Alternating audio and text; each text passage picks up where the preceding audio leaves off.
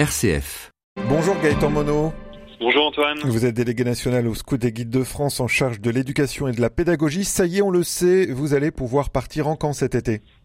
Tout à fait. C'est l'annonce que nous attendions avec impatience. Je relisais hier des témoignages de jeunes qui ont découvert le scoutisme cet été et je pense qu'ils ont tous été ravis de cette annonce. Mais je sens, Gaëtan, qu'il y a quelque chose quand même qui vous chiffonne encore un peu. Et vous avez raison, parce que partir en camp scout et guide, c'est offrir aux enfants un espace de liberté et de bienveillance dont ils auront cruellement besoin pour sortir de l'épreuve du confinement. Et pourtant, selon une étude du CREDOC, 36% d'enfants ne sont pas partis en vacances en 2019, soit 4,4 millions d'entre eux. Et ce constat s'aggrave avec les inégalités.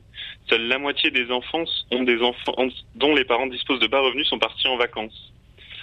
Si Baden-Powell, le créateur du scoutisme, revenait aujourd'hui parmi nous, comment il réagirait face à ça? J'ai l'intime conviction qu'il voudrait réunir des jeunes de milieux différents, les emmener camper et vivre dans la nature cet été pour qu'ils tournent la page du confinement, en fait, euh, comme il l'a fait en 1907 sur l'île de Bronsey. Alors avec ce bol d'air, Gaëtan, l'enjeu est donc celui de la mixité, mixité sociale? Exactement. Il est temps de continuer à suivre les pas de Baden-Powell et nous y sommes prêts. Avec d'autres associations d'éducation populaire et les autres mouvements du scoutisme français, nous suivons avec attention les dispositifs prévus pour cet été, les fameuses vacances apprenantes, qui souhaitent permettre aux enfants de revenir sur les bancs de l'école tout en profitant d'activités ludiques.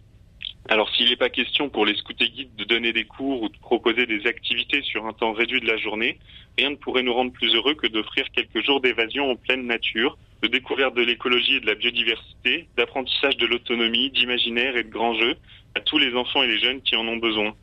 Nous y sommes prêts, prêts à accueillir chacun et chacune dans le groupe scout, sur nos camps, sur nos activités, à expérimenter de nouvelles choses pour répondre à leurs attentes, à être un des partenaires importants pour les familles pour les vacances de cet été.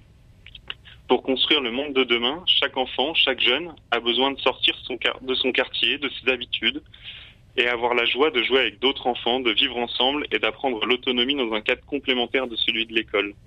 Chloé, 10 ans, le dit bien mieux que moi. Je veux revenir pour revoir mes nouveaux amis, construire des tables et dormir sous la tente. Voilà, une bonne nouvelle. Les camps estivaux ouverts cet été. Merci Gaëtan Monod et la semaine prochaine, nous retrouverons Marie Mullet.